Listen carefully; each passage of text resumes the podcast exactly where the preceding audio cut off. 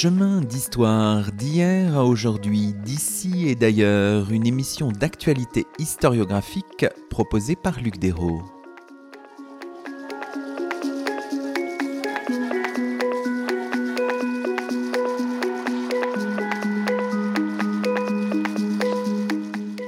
Bonjour à toutes et à tous, c'est le 60e numéro de nos chemins d'histoire, le 18e de la deuxième saison. Aujourd'hui, nous avons le plaisir d'accueillir à notre micro Pierre-Ange Salvadori. Bonjour à vous.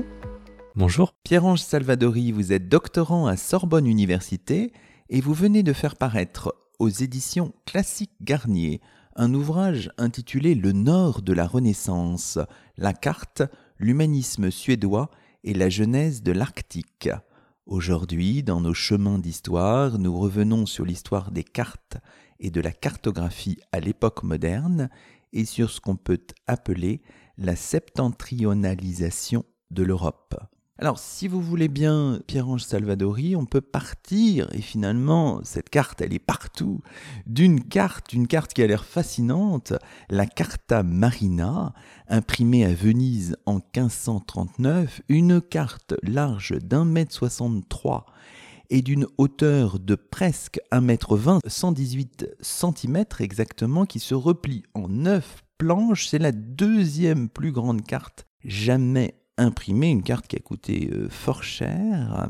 Et cette carte, c'est votre point de départ, c'est comme ça que s'ouvre votre livre, hein. ce sont les premières lignes de votre ouverture précisément, et cette carte, elle va se trouver partout, elle est partout dans l'ouvrage, et finalement votre ouvrage qui est très impressionnant, près de 1000 pages, il tourne d'une certaine manière autour de cette carte. Oui, exactement. C'était vraiment le, point de départ à la fois de l'ouvrage et de la recherche au départ, hein, qui euh, effectivement partait de cette carte de 1539 imprimée donc euh, à Venise par euh, cet ecclésiastique suédois catholique, hein, il s'appelle Olaus Magnus. Il est né à la fin du XVe siècle en Suède et il est exilé par la Réforme entamé par euh, le roi de Suède Gustav Vasa, qui entame le règne d'une nouvelle dynastie en Suède au début des années 1520, après une, guerre de ce que l'historiographie patriotique a retenu comme une guerre de libération nationale euh, de la Suède qui prend son émancipation, qui s'émancipe euh, de la tutelle danoise qui avait un peu contrôler cette union de Kalmar qui réunissait le Danemark, la Suède et la Norvège avec ses dépendances islandaises et groenlandaises de en gros 1397 à, 1520. Et donc cette émancipation de la tutelle danoise se suit à la fin des années 1520 par cette tentative d'émancipation aussi de la tutelle pontificale avec cette cette réforme entamée à la, diète de, de Westeros en 1527, qui est très lâche sur les questions confessionnelles, mais qui entame tout de même la, euh, confiscation euh, progressive des biens du clergé, qui amène à l'exil progressif de nombre de dignitaires catholiques, dont Olaus Magnus avec son frère Johannes Magnus, qui était l'archevêque, et l'archevêque Prima d'Uppsala, donc Prima de Suède, qui, face à la, confiscation de leurs biens, se réfugient sur le continent, d'abord à Danzig, puis progressivement ils rejoignent l'Italie pour essayer de, peser dans euh, euh, les délibérations d'un concile annoncé. Hein, on sait qu'il va s'ouvrir, on ne sait pas encore sous quelle forme également accompagné par, quelques autres humanistes qui précisément s'intéressent à la cartographie. C'est euh, de ça que, que j'ai voulu partir, cet intérêt des euh,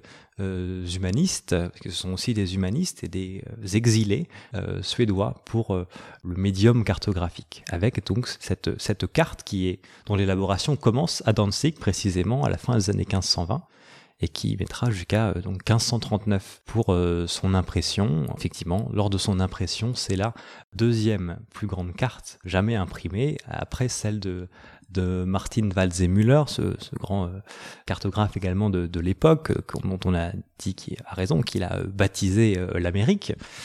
Et cette carte qu'on appelle donc la Carta Marina de Martin Walser-Müller son nom est également euh, transféré sur cette carte de cette carte régionale de l'espace nordique et scandinave, réalisée par Olaus Magnus. Pourquoi cette, euh, modélisation de la Carta Marina sur l'autre Carta Marina? Euh, Sans doute parce que la, dimension proprement régionale est en fait rapidement élargie par le discours de la carte à un discours universel qui recoupe le langage de la Carta Marina de Walsemüller, qui était pour le coup un planisphère. Parce que ce qu'on voit sur cette carte, finalement, c'est le septentrion, le nord, la Scandinavie en majesté. Alors j'utilise un peu à dessein ces termes. Est-ce qu'on pourrait un peu préciser les choses parce qu'ils reviennent constamment évidemment dans, dans votre ouvrage. Qu'est-ce qu'on désigne par ces termes? Est-ce qu'on les employait à l'époque? Soyons peut-être précis pour nos auditeurs. On commence à parler de la Scandinavie, de la Scandinavia ou Scatinavia au cours du, XVIe siècle. À l'époque, cette euh, nécessité d'utiliser des nouveaux mots euh, naît notamment de cette incertitude sur ce statut euh, cartographique et euh, sémantique aussi de, à la suite de la réappropriation des savoirs anciens. Notamment, l'enjeu fondamental, c'est d'identifier euh, ce qu'étaient ces îles du Nord dont avaient parlé plusieurs géographes euh, et savants de l'Antiquité et notamment le, le, sans doute le plus célèbre d'entre eux, ou en tout cas celui qui joue le, le, rôle le plus essentiel dans ce qui nous préoccupe ici, c'est Ptolémée, hein, ce, ce, géographe et mathématicien du deuxième siècle après Jésus-Christ, dont la géographia ou la cosmographia est redécouverte au début du XVe siècle à Florence euh, et traduite, euh, traduite du, grec au latin plus que redécouverte en réalité. Ptolémée parle, lui, de euh, l'île de Scandia. Et c'est une île, précisément, d'où un certain nombre de problèmes philologiques, cartographiques, qui évidemment intéressent les humanistes et en particulier ceux qui viennent de ces espaces en particulier le Moyen Âge avait plutôt une représentation euh, qui était paradoxale parce qu'à la fois insulaire, mais qui euh, se référait au périmètre de cette union de Calmar, qui était quand même l'espace politique le plus large d'Europe, puisque sa superficie totale, si on inclut les, euh, les dépendances groenlandaises, l'Islande, l'immensité de la péninsule scandinave, et ici, j'entends Scandinave, Scandinavie au sens de ce qu'on appelle aujourd'hui plutôt la Phénoscandie, c'est-à-dire qu'on ajoute euh, la Finlande, qui faisait partie intégrante du royaume de Suède euh, à l'époque. Eh bien, cette superficie générale était supérieure à ce qui était ensuite, au XVIe siècle, l'empire continental de Charles Quint. Donc un espace immense et qui pourtant est absent des cartes. C'est de, ce paradoxe que par le livre, hein, c'est la, confrontation des humanistes à cette à cette absence cartographique et la nécessité pour les humanistes suédois et les cartographes euh, de faire connaître leur pays d'origine. Ce pays qui était assez inconnu en réalité, très peu fréquenté en dehors de, des côtes littorales, puisqu'il y avait quand même quelques ports hanséatiques, mais dès lors qu'on s'aventurait, notamment au nord, euh, vers la Laponie la plus reculée, à peine christianisée dans certains endroits, c'était une forme de terra incognita de la Renaissance en réalité, dont la découverte est en fait, pour bonne partie, synchrone de la découverte du Nouveau Monde.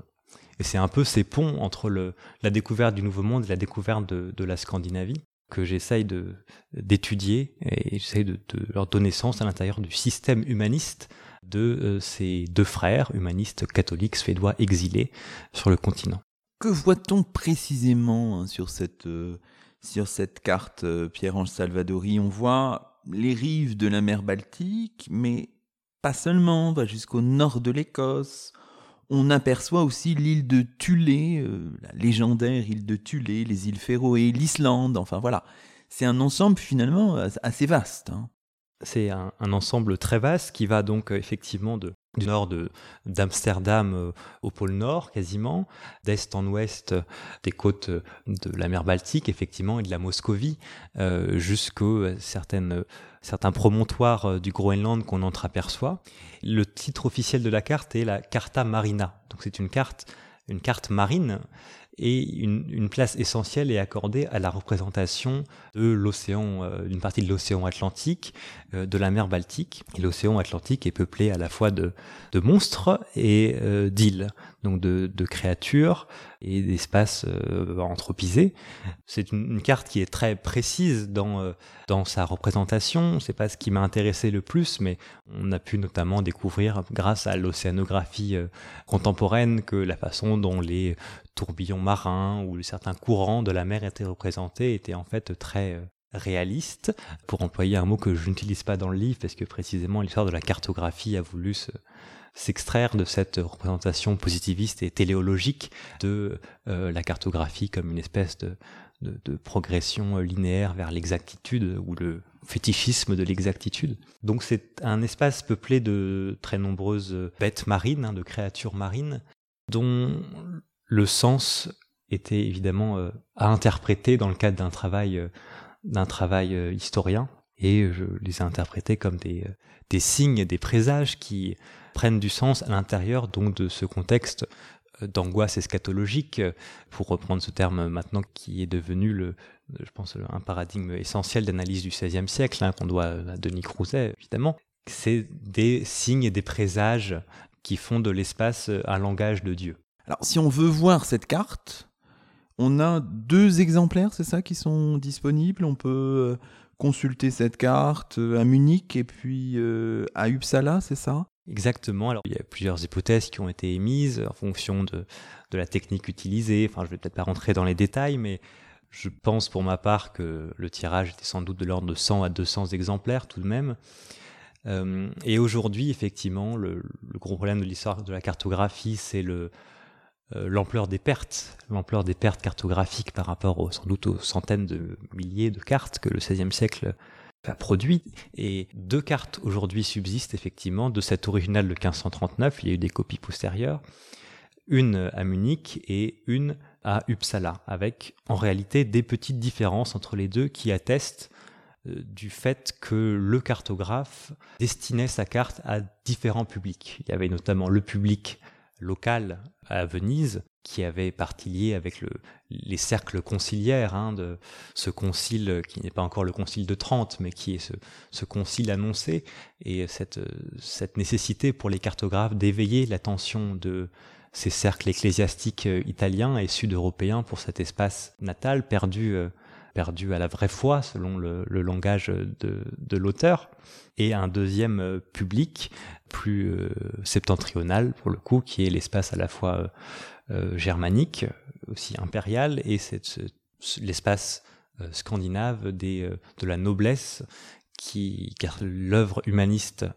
des frères Magnus est aussi un ouvrage d'éthification morale et d'éthification savante pour cette, cette terre, ce nord de la Renaissance qui euh, est accusé et ressenti comme un espace un peu en marge et un peu en retard, pour utiliser donc non pas mes propres mots, mais une problématisation euh, de la Renaissance par rapport aux, avancées de cet humanisme conquérant euh, plutôt centré sur le sud de l'Europe.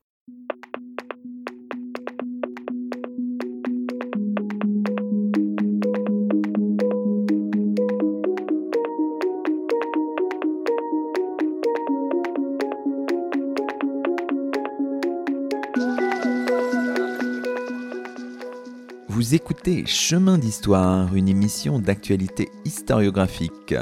Aujourd'hui, Luc Desroux s'entretient avec Pierre-Ange Salvadori, doctorant à Sorbonne Université et qui vient de faire paraître aux éditions Classique Garnier un ouvrage intitulé Le Nord de la Renaissance, la carte, l'humanisme suédois et la genèse de l'Arctique.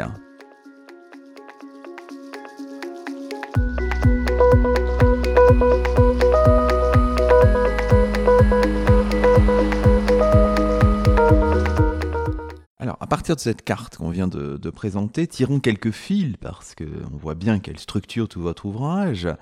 Et d'abord peut-être une réflexion d'ordre méthodologique. Ce que vous proposez finalement dans votre ouvrage, c'est une histoire pragmatique de la cartographie, dites-vous, s'intéresser à ce que fait le cartographe par son opération cartographique, plus qu'au contenu interne des cartes, vous dites à un autre moment proposer une épistémologie pragmatique qui analyse la carte en tant qu'elle peut agir sur le monde.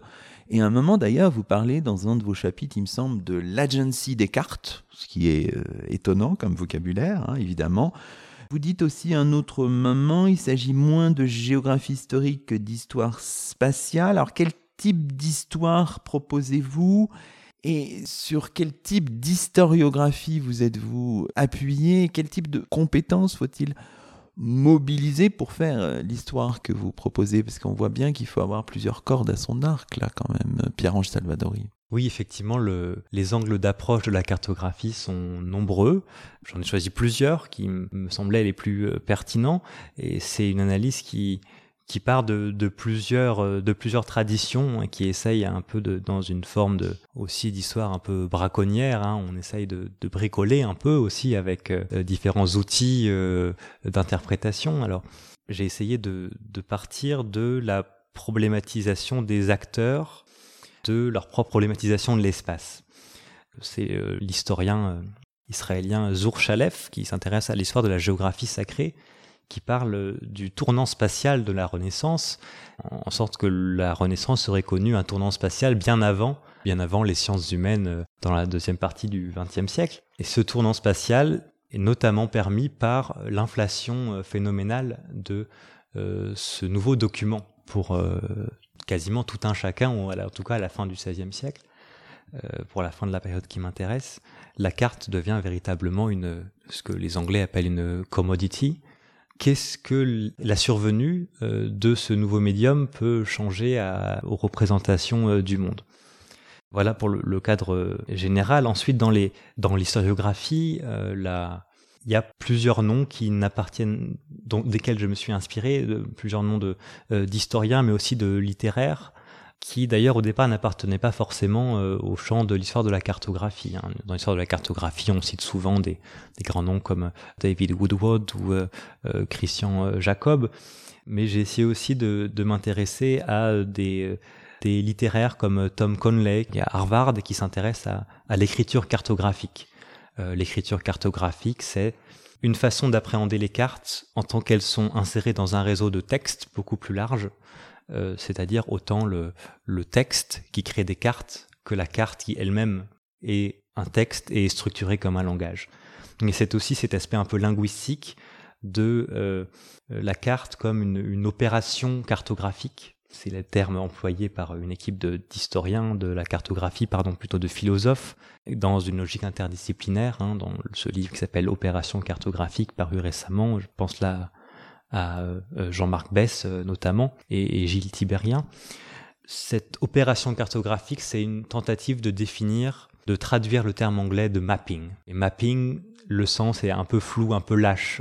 Par là, on entend des opérations intellectuelles, euh, graphiques également, avec la dimension artistique de la carte qui joue un rôle prépondérant, par lequel le cartographe manipule le monde en manipulant ses représentations cette manipulation du monde, finalement, et c'est là que je parlais de, de l'agency des cartes, fait de la carte une sorte d'artefact et avec une dimension un peu magique, euh, d'où les références à la, à la performativité euh, et à des, euh, à des concepts issus de la, de la, linguistique, c'est-à-dire qu'en dire, c'est faire. C'était Austin, hein, évidemment, sur les, les, actes de langage, et puis c'était aussi l'influence de ce qu'on a appelé un peu rapidement l'école de Cambridge, avec Quentin Skinner, c'est-à-dire analyser moins ce que fait le cartographe que que dit-il. Hein. Qu'est-ce que le cartographe est en train de faire quand il met en circulation ses cartes? Et donc, quelle est la performativité attendue de l'opération cartographique qu'il réalise? Comment est-ce que cette nouvelle carte va changer un rapport au monde, et notamment dans ce qui m'intéressait euh, vers la fin de l'ouvrage, c'est là dans la partie sur l'Arctique, cette prophétie cartographique du passage maritime entre, entre l'Orient et l'Occident avec des passages de chez euh, notamment euh, Gerhard Mercator, où il rend hommage à euh, la monarchie britannique, qui a sans doute fait le plus avec, avec les, les, Hollandais pour cette, la découverte et l'élargissement de ce passage, qui finalement a été découvert beaucoup plus tardivement, hein, mais entre l'Orient et l'Occident. Donc cette, cette carte qui va finalement amplifier les chances de survenue de cette découverte. Et c'est par là qu'elle agit sur à la fois les représentations du monde, mais aussi, beaucoup plus que ces représentations, sa réalité même, puisqu'elle incite à l'action. Et quand je parle de l'agency des cartes, c'est pour essayer de, de montrer que c'est moins la puissance d'agir du cartographe qui est à l'œuvre que le discours même de la carte, parce que le sens et l'intention peuvent échapper au cartographe. Et donc, cette, cette force de la carte, ce discours de la carte peut être réapproprié et réinvesti pour euh, de nouveaux projets politiques notamment. Et les compétences alors qu'il faut mobiliser, parce qu'on voit bien que vous allez dans, plusieurs champs, on a parlé de la philosophie, la géographie, euh, l'histoire, il y a évidemment, puisque l'espace que vous, euh, considérer c'est ce monde scandinave. Il y a aussi des compétences linguistiques. Enfin voilà, c'est l'homme à tout faire là, l'historien Pierre-Ange Salvadori.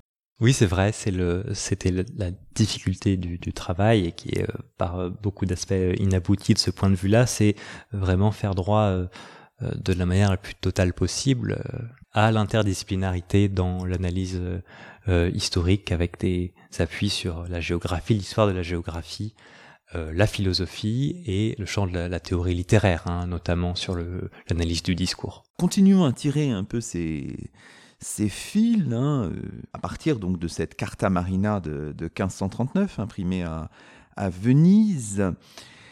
On l'a compris, c'est une carte qui territorialise un espace scandinave centré sur la, Suède, mais bien sûr, il faut, il faut rappeler, il faut dire à nos auditeurs que cette carte s'inscrit dans une dynamique qui est celle de la mutation des savoirs cartographiques, vous l'avez dit aussi, sur la Scandinavie, avec son passage d'île à péninsule rattachée au continent.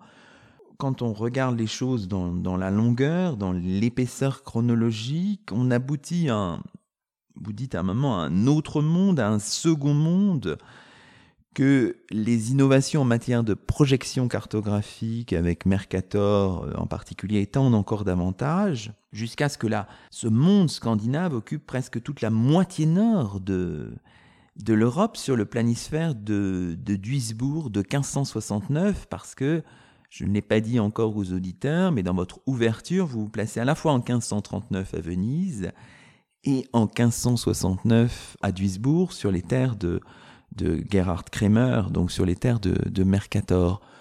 Donc au total, il y a ce souci d'inscrire euh, ce changement, ces mutations des savoirs cartographiques dans une, dans une épaisseur temporelle au tournant du Moyen Âge et de l'époque moderne. Oui, exactement. L'objectif était de montrer euh, cet espace comme euh, un espace euh, en mouvement et mis en mouvement par le langage et la dynamique des cartes et des séries de cartes. Tom Conley, donc plutôt littéraire au départ, avant d'utiliser le terme d'écriture cartographique, parlait d'une écriture cinématographique, c'est-à-dire qu'il faisait référence vraiment à cette écriture en mouvement, cet espace mis en mouvement par par euh, les changements cartographiques et par le, langage de cartes, les jeux de questions-réponses entre les, différents cartographes. Dans le cas du Nord, c'était vraiment cet imaginaire du Nord, c'est cet espace même au-delà de l'imaginaire qui est mis en mouvement par euh, la dynamique des savoirs euh, cartographiques, d'un bout à l'autre de la Renaissance. Le livre commence avec le Concile de Constance qui, en 1414-1418, voit la rencontre entre des humanistes, des ecclésiastiques du nord et du sud de l'Europe qui mettent euh, en dialogue, en circulation des, euh, savoirs et découvrent l'ampleur euh, géographique et cartographique de l'Europe. Découvre un mot un peu rapide, mais je, je simplifie.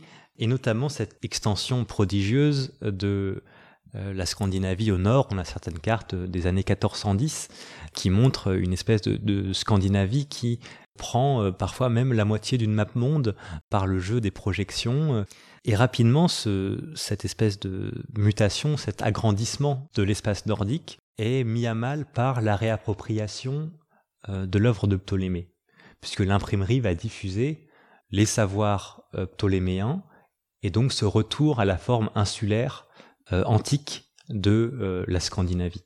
Avec un jeu que j'ai essayé de tracer sur les manuscrits, sur le statut cartographique de la, Scandinavie euh, balancée entre la possibilité d'une île et euh, un, devenir euh, continental et donc un devenir conquérant. Entre la primordialité des origines et le, le destin impérial global. C'est notamment dans les années 1470-1480 des cartographes allemands, Henricus Martellus notamment, actifs entre justement entre l'Allemagne et, l'Italie, donc qui font le, pont entre le nord et le sud de l'Europe, qui progressivement, on le voit sur l'évolution des manuscrits, rajoute un espèce de pont terrestre entre la Scandinavie euh, et le continent. Et euh, l'enjeu était de montrer quel sens était donné à cette espèce de jonction providentielle euh, de, de, la, de la Scandinavie au continent. J'y reviendrai sans doute plus tard quand on parlera de du destin impérial de la Suède et de toute cette euh, appropriation sur le mode providentialiste de ce, destin continental conditionné par la géographie de, la Scandinavie. Donc des lectures physico-théologiques. Hein, c'est l'historienne Alexandra Walsham euh, de Cambridge euh, qui parle dans, dans un livre qui s'appelle euh, The Reformation of the Landscape du, de cet élan physico-théologique de la Renaissance qui donne aux mutations géographiques dans l'histoire mais aussi sur les cartes un sens profondément providentiel interprété comme tel par les acteurs. Et donc effectivement cette, cet agrandissement puis ce rétrécissement, puis de nouveau cet agrandissement de la Scandinavie sur les cartes, et à la fin du, dans la deuxième partie du XVIe siècle, c'est plutôt en effet l'influence des euh, nouvelles projections cartographiques avec euh, ce planisphère que vous avez mentionné, ce planisphère de, Mercator euh, imprimé à Duisburg en 1569 qui invente une nouvelle projection hein, qui nous est restée aujourd'hui sous le nom de, de, projection de Mercator. Elle est bien connue, elle, c'est notamment celle qui peu ou prou est utilisée sur Google Maps actuellement, hein, avec cette étirement caractéristique des, euh, euh, des distances euh, sur les extrémités de la carte. Hein. C'est ce qui fait que le Groenland apparaît à peu près similaire en termes de superficie au continent africain. Ce sont des projections qui avaient non seulement une signification technique, mais aussi une signification religieuse hein, et symbolique.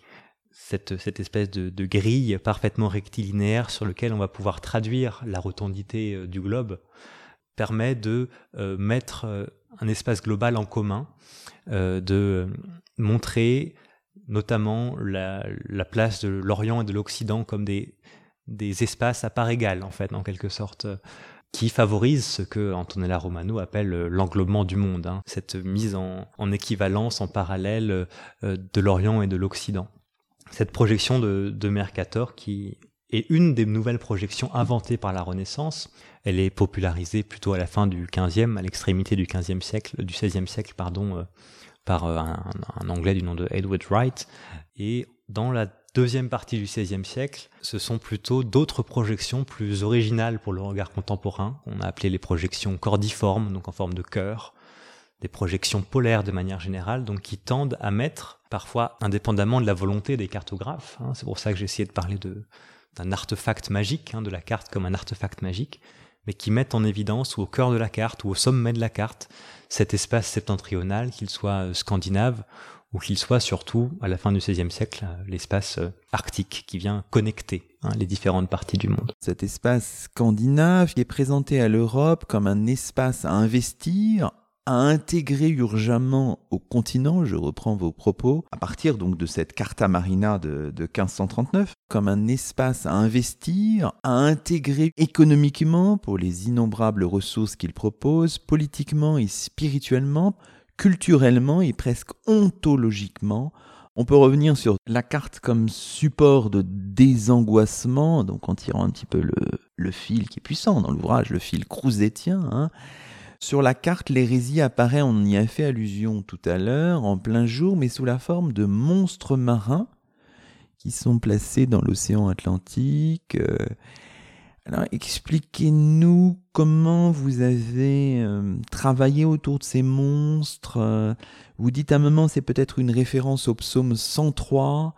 Quelle profusion dans tes œuvres, Seigneur, tout cela ta sagesse l'a fait, la terre s'emplit de tes biens, Voici l'immensité de la mer, son grouillement innombrable d'animaux grands et petits, ces bateaux qui voyagent, et Léviathan que tu fis pour qu'ils servent à tes jeux. Alors expliquez-nous comment vous avez euh, échafaudé toutes ces, toutes ces hypothèses, puisque ça reste des hypothèses, Pierre-Ange Salvadori. Je vais peut-être partir du fait que l'urgence à laquelle les frères Magnus étaient confrontés quand ils sont donc dans cette Italie d'un concile annoncé, rapidement euh, matérialisé, leur objectif était de euh, réformer, on va dire, la boussole spirituelle, c'est-à-dire le fait que pendant longtemps, le modèle, le paradigme du nord, du septentrion, était celui d'un espace euh, diabolique texte biblique fait amplement référence à euh, ces troupes antéchristiques qui viendront du nord, euh, De très nombreux passages attestent de cette diabolisation dans la géographie biblique de l'espace nordique et du point cardinal nord en général. Donc pour réformer cette image d'un nord comme espace diabolique, il y a plusieurs solutions qui s'offrent à des ecclésiastiques humanistes. Il y a l'appui sur d'autres passages de la Bible, moins commentés. Un psaume qui euh, rappelle que Dieu a fondé sa cité aux confins du septentrion. Passage un peu très peu commenté pendant des siècles et des siècles qu'on va mettre en valeur. Et puis il y a le euh, l'autre livre de la Révélation. Et c'est là ce qui m'amène à ce psaume 103 que vous mentionnez, cet autre livre de la Révélation qui est le livre de la nature, où euh, se lit le dessein de Dieu, donc avec la possibilité d'un déchiffrement de l'espace que les frères Magnus auraient déjà fait. Finalement, ils rechiffreraient leurs cartes, mais en jouant sur les codes de la culture visuelle catholique, imprégnés de cette représentation euh, des hérétiques comme des, euh, monstres. Euh, l'œuvre notamment de Denis Crouzet est là pour le, montrer amplement, hein, mais cette reprise ensuite des, des signes de la Providence inscrits sur l'espace cartographique et en particulier sur l'espace maritime. Quand je disais que la cartographie pouvait être entendue comme un support de désangoissement, c'est parce que la carte met l'espace en mouvement et donc rend compte d'un état actuel, mais est euh, en même temps une prophétie. Et là, c'est l'élément aquatique qui nous permet de penser à cela, c'est cet espace maritime dont les courants vont progressivement évacuer euh, ce qu'il y a à la surface parce que la conception des cycles aquatiques à la Renaissance, et au moins jusqu'à ensuite euh, Kircher au XVIIe siècle, c'est vraiment des, cycles souterrains de l'eau. Ce qui est à la surface de l'eau a vocation à être évacué dans les entrailles de la Terre. Hein. L'eau devient une, vraiment une, force d'engloutissement. Ce sur quoi je me suis appuyé notamment, c'est dans euh, l'ouvrage de Denis Crouzet, cette espèce de cette démonstration sur les, euh, hérétiques qui sont noyés euh, dans la Seine, euh, dans la Saint-Barthélemy, parce que précisément, ils sont le paradigme même de l'éphémère que les courants marins vont déporter, vont évacuer du siècle. Deuxième, deuxième aspect là, de, de, de cette, cette réflexion, là, c'est dans l'idée que l'espace scandinave est présenté à l'Europe comme un, un espace à, à investir et à intégrer. Si vous voulez, dans ce deuxième aspect, on peut insister sur euh, le fait qu'Olaus Magnus rappelle sur cette carte, hein, la Carta Marina de 1539, que les Suédois descendent des anciens Goths. Cette référence aux Goths, de ça, vous tirez quelque chose de très important, vous l'inscrivez dans une logique qui est une logique de la hantise. Alors, euh, essayons d'expliquer un peu ça, parce que finalement, les goûts qui sont présents partout dans l'ouvrage, on les a aussi sur cette euh, Carta Marina, euh, Pierre-Ange Salvadori. Pour cela, je pars de ce cartouche de la Carta Marina, donc cette, cette légende illustrée hein, en bas à droite de cette carte, qui est un remarquable exemple de la fusion du temps et de l'espace dans l'œuvre humaniste des frères Magnus. C'est-à-dire qu'il y a à la fois une, répétition, un, redoublement de la euh, euh, Scandinavie, dont la forme est à la fois insulaire et, continentale, hein, dans la façon dont elle est figurée. C'est l'ex-Scandia, il y a un petit bras de terre qui le relie à un continent incertain. Mais de l'autre côté, il y a cette espèce d'arbre généalogique euh, des peuples d'Europe qui serait tous nés de cette gothie ancestrale et primordiale, avec ce, jeu sur euh, la gothia et la sphèquia et la scythia qui sont mis en équivalence par des appuis dans euh, de très nombreuses traditions sur lesquelles je ne vais pas forcément revenir. Hein, mais... Et donc c'est cet élément central du gothicisme qui euh, fait revenir les spectres, les spectres des anciens Goths avec à la fois le spectre ancestral et le spectre cartographique, c'est-à-dire cette idée de euh, faire euh, coïncider, euh, faire revenir un, ancien espace à la vie et le peupler des spectres exorcisés par l'opération savante. C'est dans ce cadre qu'est défini l'humanisme suédois, qui prend appui sur les ressources hein, philologiques traditionnelles de l'humanisme pour renverser le système d'auto-légitimation, le récit d'auto-légitimation de l'humanisme cisalpin méridional, italien essentiellement, qui s'était fondé sur la fermeture de la parenthèse médiévale ouverte par les Goths, avec notamment cet élément, cet événement central qui est le sac de Rome par les Goths d'Alaric en 410. Les frères Magnus vont relire dans leurs cartes et dans leurs deux historiés qui sont imprimés en 1544 et 1555, euh, vont revenir sur cette mémorialisation du sac de Rome, vont plutôt faire des Goths les euh, sauveurs de l'Antiquité, les sauveurs de Rome à la fin de l'Antiquité, et vont investir euh, les Goths d'une forme de puissance qui peut prendre les atours du catéchone, c'est-à-dire cette force qui, selon Saint Paul, a vocation à retarder la fin des temps ces Goths qui deviennent des espèces d'agents de la providence, hein, qui vont entretenir ce fil qui relie euh, euh, au Créateur, qui font des Goths les agents de Dieu, et légitiment par là même euh, la place prépondérante des Goths à la fois dans l'histoire du salut et dans l'histoire, leur histoire nationale. Hein. Du gothicisme naît, comme en Espagne, une, une, conscience de corps des élites suédoises qui ensuite, au XVIIe siècle, va descendre plus profondément dans la société euh, suédoise.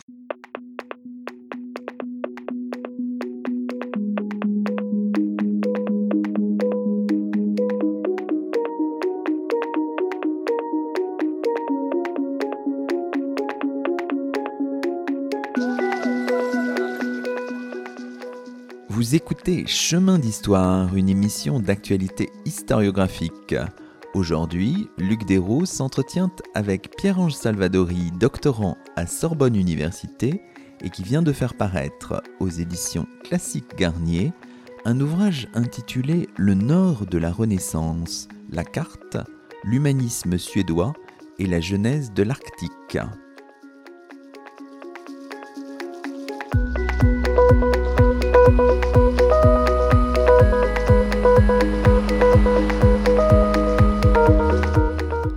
Dans cette dernière partie, on peut un petit peu aller vers de grandes idées pour bien comprendre hein, votre, votre démarche. Finalement, votre livre s'intéresse à la naissance, vous le dites à un moment, d'une certaine idée du Nord, mais aussi d'une certaine idée de l'Europe et du monde, tant les choses sont, sont imbriquées.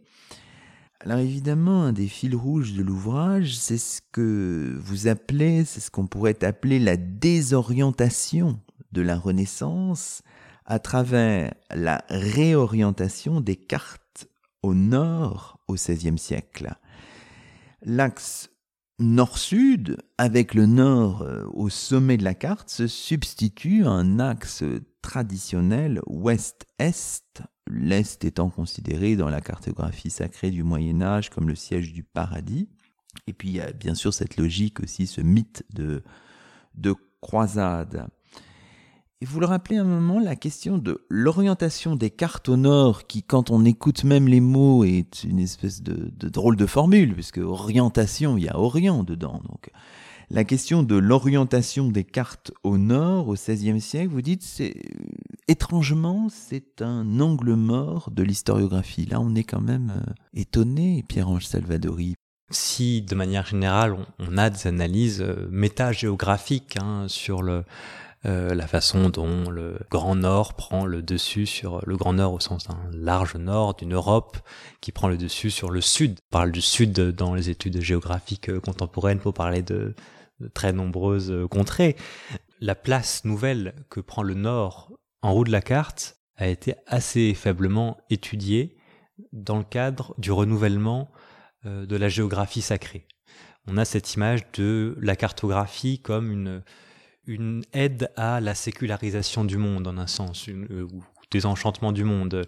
La cartographie viendrait mettre en ordre de manière mathématique et scientifique euh, le monde et le fait de mettre le nord en haut des cartes ne serait que la reprise d'une technique ptoléméenne qui effectivement orientait ces cartes au nord, ou l'influence de la boussole qui effectivement euh, pointe au nord. C'est sans doute des ressources essentielles de ce phénomène, mais il y a aussi, je pense, ce renouvellement de la géographie sacrée à la Renaissance qui tend à désorienter la façon dont on regarde à la fois l'avant et l'après, l'origine et la destinée, pour septentrionaliser l'Occident et l'Europe. Donc on connaît par des études économiques, hein, Fernand Brodel, qui montre ce changement du centre de gravité euh, d'un point de vue économique, et donc cette Europe qui se centrerait autour d'Amsterdam euh, vers 1590. Euh, Mais il y a la dimension presque religieuse de cette nouvelle réorientation des, cartes qui a été, à mon avis, sous-estimée. Alors j'ai essayé de montrer que, en réalité, chez certains savants, L'objet n'est pas d'universaliser le propos et de dire que la Renaissance, de manière générale, se désoriente, mais qu'en tout cas, en Europe du Nord, il y a aussi, pour faire face au récit contraire euh, de l'humanisme méridional qui tend à dénigrer la place du Nord, il y a aussi cette sacralisation du Nord, euh, de la Scandinavie, de l'Arctique, avec ce placement, notamment euh, chez Guillaume Postel, du paradis terrestre qui passe des Moluques au pôle Nord, au début des années 1560. La figure de Postel, née en 1510, mort en 1581, est totalement fascinante, hein, évidemment. On aime bien la formule de Lucien Fèvre que vous vous rappelez un moment, ce déséquilibré de génie avec des parties d'illuminés et de délirants. Son, parcours, son œuvre sont riches, vous la rappelez dans votre ouvrage, une œuvre notamment géographique et kabbalistique, alors, vous l'avez dit, il fait du pôle Nord un moment, hein, progressivement, hein, avec ce, transfert hein, depuis les, Moluques. La Terra Sancta par excellence, le lieu du paradis terrestre. Et là, il faut s'appuyer sur la map monde de, de 1578, dont on possède une copie de 1621 notamment. Et on voit sur cette carte, on voit la mention de la Nouvelle Zamble, c'est-à-dire la, je cite parce qu'on a des éléments de légende qui sont proposés, c'est-à-dire la Terra Sancta, découverte en 1550 par les Anglais, où s'élève, je cite encore, le mont des monts le plus élevé et le plus sacré à cause de ses habitants, où Pomponius Mela, Pline, Solin et Strabon s'accordent à situer le peuple des Hyperboréens cette sacralisation du, Nord, elle est opérée dans cette carte, de, dans cette map monde de 1578 par Guillaume Postel, qui est quand même une figure euh, étonnante. Hein.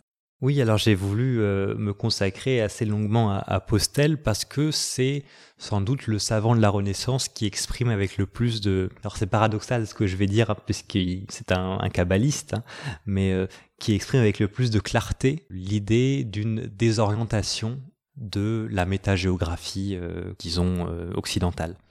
D'autres, à sa suite, vont davantage crypter le message, le laisser dans l'ambiguïté. Hein. Postel, lui, véritablement déplace donc le paradis terrestre des Moluques au pôle Nord et place ce paradis terrestre au sommet d'une forme de toit du monde hein, qui euh, est placé quelque part au nord de la Nouvelle-Zamble, à proximité du pôle Nord peuplé en effet de ces hyperboréens que Guillaume Postel va comparer au Sith et au Go avec une lecture probable euh, des frères Magnus euh, sur euh, sur ce point. Donc on voit bien le voilà les, transferts et les circulations hein, de ces nouveaux savoirs suédois d'origine, mais qui gagnent progressivement toute l'Europe. Et cette espèce de sommet de toit du monde, c'est un motif cartographique qu'on retrouve assez fréquemment quand on commence à regarder précisément des séries de cartes. Hein, quand on regarde ce qui, ce qui, se passe, ce qu'il y a au pôle Nord, il y a cette espèce de colonne du monde, hein, cette columna mundi qu'on voit euh,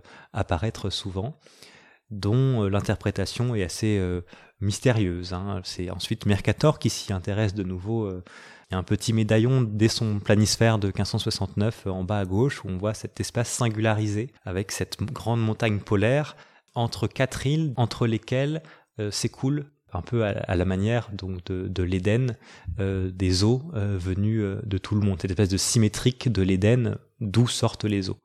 Donc cette sacralisation à partir de, voilà de motifs oniriques de la du paradis, hein, des, des, éléments qu'on retrouve assez fréquemment, atteste de l'investissement de ce de ce nouveau territoire, parfois anthropisé, hein, parfois habité. C'est précisément le cas chez Postel, c'est également le cas chez Mercator on voit apparaître dans certains textes euh, l'hypothèse de tribus perdues d'Israël, euh, avec un rôle ensuite messianique de ces, euh, ces tribus perdues qui reviendraient à la fin des temps par des espèces là aussi de ponts de glace, de ponts créés par la Providence pour les faire revenir sur le continent et annoncer la fin des temps et notamment sous l'égide du monarque universel parce que Guillaume Postel, malgré quelques déboires avec la couronne de France, ne, ne renonce pas à euh, son, sa valorisation de la France comme monarchie universelle. On comprend que finalement, dans la seconde moitié du XVIe siècle, les savants donnent au nord cardinal un rôle euh, global. Alors là, il faut peut-être qu'on regarde un peu quels sont les savants qui sont porteurs de ce message. Hein. on, en voit, euh, on en repère quelques-uns.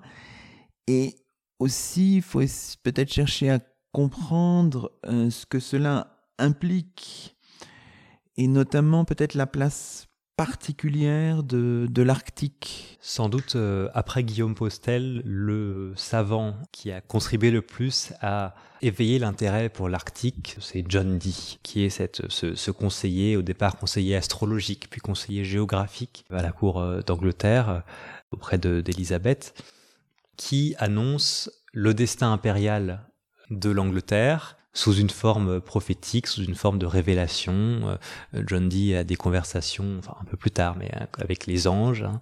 Cette carte devient profondément prophétique, hein, avec cette cartographie de la part de John Dee de cet espace arctique qui vient faire la liaison entre l'Orient et l'Occident et annoncer ce passage rêvé de la Renaissance, qu'est le passage du Nord-Ouest ou du Nord-Est, pour ensuite réaliser l'englobement du monde dont parle Antonella Romano et qui est un rêve d'empire aussi, puisque John Dee entend faire en sorte que cet Arctique devienne le point de rencontre entre les différents points cardinaux, entre l'Est et l'Ouest, hein, le passage maritime entre les deux points cardinaux, et puis la fonction, l'objectif final de ce voyage, de ce passage, c'est d'aller prendre possession de l'Antarctique, donc de l'extrême sud, dont on pense pouvoir euh, exploiter les, richesses euh, aurifères, l'or que, grâce à Marco Polo, on pensait euh, trouver à l'extrême sud du monde. Donc on voit bien cette fonction de l'Arctique comme interface entre les différents points cardinaux. Dès lors, la carte devient une forme de, une forme de boussole aussi, hein, entre nord, sud, est, ouest, qui se retrouve au niveau du pôle lieu euh, d'un paradis terrestre explicite chez Guillaume Postel, mais d'une figuration paradisiaque plus cryptée, plus chiffrée par euh, d'autres savants comme Abraham Ortelius ou Gerhard Mercator, qui dissimulent l'intégralité de leur message par des euh, chiffrements hermétiques, hein, avec le rôle de la projection cordiforme, faire une carte en forme de cœur pour montrer que tous les continents sont liés par la voie terrestre avec l'idée d'une Asie et d'une Amérique un relié sans Atlantique hein, ou en rapproché par cette Arctique euh, interface. Un ultime mot peut-être sur cette euh, sur la manière peut-être aussi euh, géographique ou j'espère scalaire qu'il faut avoir peut-être pour comprendre la revalorisation du, du Nord, hein, parce qu'il faut la comprendre à l'échelle européenne, mais aussi à une échelle régionale. Elle irrigue par exemple la pensée impériale suédoise d'Éric XIV, vous le dites, le roi de Suède, je le précise pour nos auditeurs qui l'auraient oublié, entre 1560 et 1568, d'Éric XIV à Gustave Adolphe, le roi de Suède de 1611 à 1632. Ça, c'est important aussi dans votre travail, le jeu sur les, sur les échelles, en quelque sorte, euh, Pierre-Ange Salvadori. Oui, il y a un, document, euh, une source matérielle que j'ai utilisée, qui est une source fascinante. C'est le, on, a parlé donc pour la carte à Marina, c'est Franck Lestringant qui a parlé de l'apax d'un apax iconographique. Il y a un deuxième apax iconographique dans la Renaissance suédoise qui est cette orbe impériale d'Éric XIV, qui est le successeur et euh, fils de Gustave Vasa, au moment de son couronnement, il euh, a besoin euh, de manifester la sacralité de sa couronne, l'universalité de son empire, de son imperium, et il commande à des artisans flamands, il commande un orbe impérial assez, assez petit du point de vue des dimensions, mais richement serti de perles, intégralement doré, et surtout, et là est l'innovation, et ce qui fait que c'est un apax avec le contour des continents et le, une map monde gravée à sa surface. traditionnellement l'orbe impérial. Au plus, il y a E pour Europe, A pour Asie, pour manifester de façon assez simple la domination impériale. Et là, c'est véritablement une carte. Et pas n'importe quelle carte. C'est une carte qui est nourrie du récit gothiciste puisque la City apparaît comme la Suède, et cette City euh, des origines est dans le récit gothiciste euh, le lieu où l'arche de Noé a fini sa course. Euh, l'arche de Noé s'est échouée en City qui recoupe la Scandinavie. Par conséquent, le fils de Noé, Japheth, est le premier à investir cet espace septentrional et scandinave en particulier, et plus exactement, c'est ensuite son fils, Magog, qui devient le fondateur du peuple Go.